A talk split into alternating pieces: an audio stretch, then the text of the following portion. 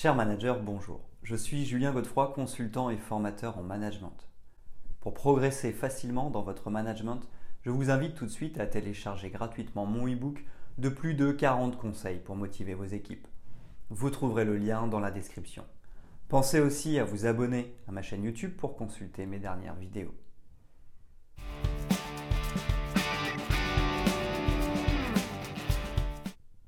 Le sens de l'organisation est la capacité d'une personne à structurer des moyens financiers, humains ou encore matériels dans le but d'atteindre un ou plusieurs objectifs. C'est une soft skill très recherchée au sein des entreprises. Un manager doté de cette compétence sera plus facilement recruté parce qu'il aura plus de chances de réussir. En effet, un manager doit gérer d'innombrables tâches. Celles-ci peuvent avoir des impacts à court, moyen ou long terme. De plus, ces différentes activités touchent de nombreuses thématiques comme la relation client, le management, le marketing, la qualité, etc. Le métier du manager est donc de gérer une vraie complexité. Il est donc très facile de s'y noyer. Pour ces raisons, les entreprises vont chercher à maximiser leurs chances d'atteindre leurs objectifs en recrutant des managers qui ont le sens de l'organisation.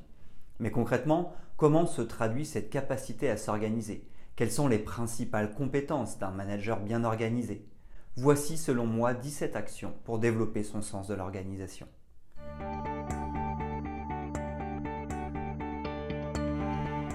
1. Savoir prendre une décision. Le sens de l'organisation passera inévitablement par la capacité de la personne à prendre des décisions. En effet, pour avancer, il faudra savoir faire des choix. Sinon, le manager restera dans le statu quo, ce qui l'empêchera d'atteindre les objectifs fixés. Décider, c'est faire le choix d'avancer, mais il sera nécessaire d'assumer. 2. Savoir prioriser en fonction des objectifs. Le sens de l'organisation passe aussi par la capacité de la personne à savoir prioriser. Si l'on se fie à la matrice d'Eisenhower, il s'agit de faire la distinction entre ce qui est important et urgent. La priorité absolue concerne les tâches importantes et urgentes. Ensuite viennent les tâches importantes et pas urgentes, puis les tâches urgentes et pas importantes. Enfin, nous retrouvons les tâches pas importantes et pas urgentes. L'urgence fait référence au fait que la tâche doit être réalisée dans un délai très court. L'importance, quant à elle, renvoie au fait que la tâche crée de la valeur. Troisièmement, savoir passer à l'action. Par conséquent, le manager devra savoir passer à l'action. En effet, s'il n'agit pas, il n'obtiendra pas de résultat. Pour cela et en priorité, il se focalisera sur les tâches importantes et urgentes. Cela renvoie précisément à la matrice d'Eisenhower. Le manager ne pourra pas mettre son énergie sur tous les fronts. Il devra donc sélectionner les actions à entreprendre qui créeront un maximum de valeur. 4. Planifier.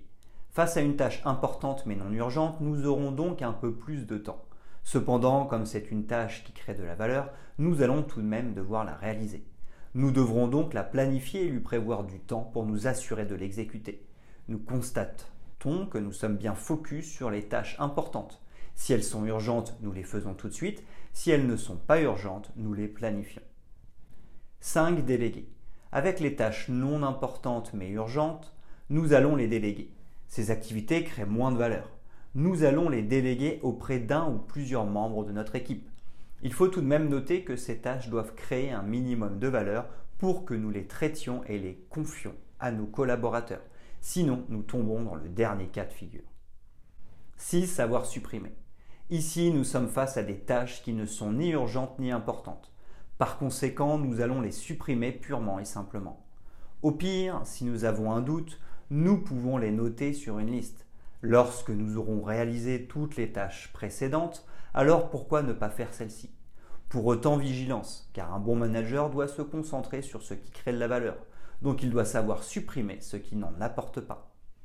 7. Exécuter les tâches de moins de 2 minutes. Dans le cadre de l'exécution des tâches, David Allen, auteur et consultant en organisation, nous préconise d'effectuer immédiatement les tâches de moins de 2 minutes. Ainsi pouvons-nous éviter l'empilement des activités. De plus, cela nous permet de réduire notre charge mentale. Mais attention, il faudra nous focaliser en priorité sur les tâches importantes et urgentes de moins de 2 minutes. 8. Être séquentiel et éviter les interruptions. Lors de notre passage à l'action, notre sens de l'organisation nous amènera à réaliser les tâches les unes après les autres. C'est une des conséquences de la loi de Sun Carlson. En effet, il a prouvé qu'une tâche effectuée en continu prend moins de temps que de le faire en plusieurs fois. Il s'agit donc de tout mettre en œuvre pour ne pas être interrompu lorsque nous commençons une tâche. Outre cela, il sera plus productif de terminer une activité avant d'en commencer une autre. 9. Éliminer les distractions et la procrastination. Suite à cette loi de Carlson, nous comprenons qu'avoir le sens de l'organisation, c'est aussi savoir rester concentré sur l'essentiel.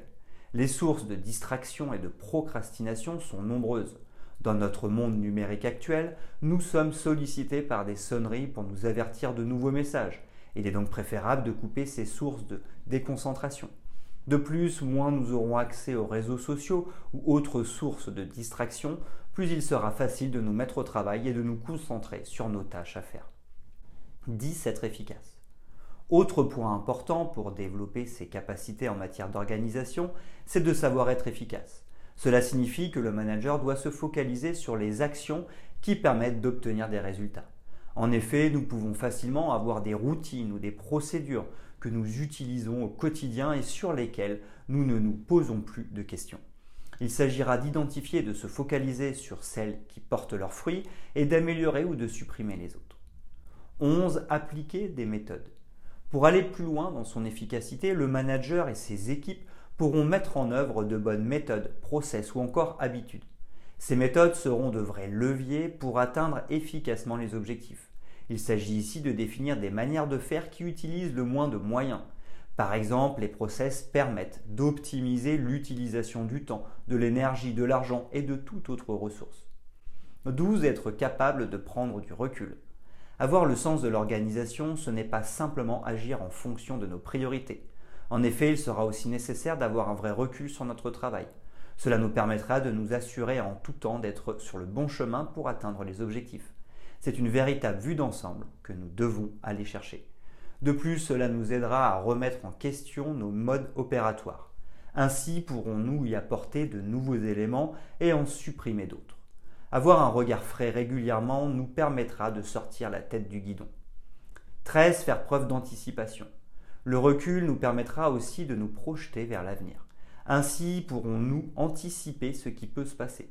Cela évitera au maximum les surprises qui sont toujours difficiles à gérer. Nous aurons donc d'un côté une vision à long terme qui nous servira de cap pour œuvrer et décider au quotidien. De l'autre côté, nous aurons aussi une réduction des imprévus qui nous ralentissent et nous perturbent. 14. Savoir gérer les imprévus. Cependant, tout ne se passera pas comme prévu. C'est pourquoi avoir le sens de l'organisation, c'est aussi savoir faire face aux imprévus. En effet, de nombreuses tâches et événements vont échapper à notre travail d'anticipation. Pour cela, nous pourrons prévoir des créneaux libres dans notre agenda. Quand un imprévu surviendra, nous pourrons le positionner sur ce créneau vide ou positionner une autre tâche sur ce créneau pour faire notre imprévu à la place. 15. Savoir dire non. Pour ne pas se laisser déborder, le manager devra limiter la quantité de tâches à réaliser. Pour cela, comme nous l'avons vu, il s'agira de bien prioriser en fonction des objectifs. Il pourra aussi supprimer. Dans cette logique, savoir dire non sera une vraie qualité. En effet, supprimer, c'est avoir accepté puis avoir renoncé pour enfin se débarrasser de la tâche. C'est très bien, mais cela demande tout de même du temps. Si le manager dit non tout de suite, il ira encore plus vite. Il faudra donc savoir dire non, soit fermement, soit en expliquant pourquoi.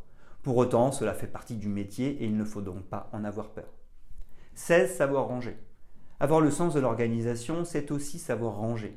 En effet, mettre de l'ordre dans ses idées, mais aussi au niveau des choses matérielles, nous permettra d'y voir plus clair. Certes, certains adorent le bazar, mais pour autant, moins les idées et les objets sont accessibles, plus nous perdons de temps. De plus, il est aussi question de réduire la charge mentale. Par exemple, un bureau rangé permettra de réduire tous les éléments de distraction. 17. Prendre soin de soi. Enfin, et c'est peut-être le point le plus important, mais si nous voulons nous assurer la meilleure des organisations et des productivités, nous devrons savoir prendre soin de nous. Il semble difficile à l'heure actuelle de prendre tout le temps nécessaire pour nous reposer. Cependant, avoir un esprit lucide et un corps sain nécessitera des temps de repos suffisants.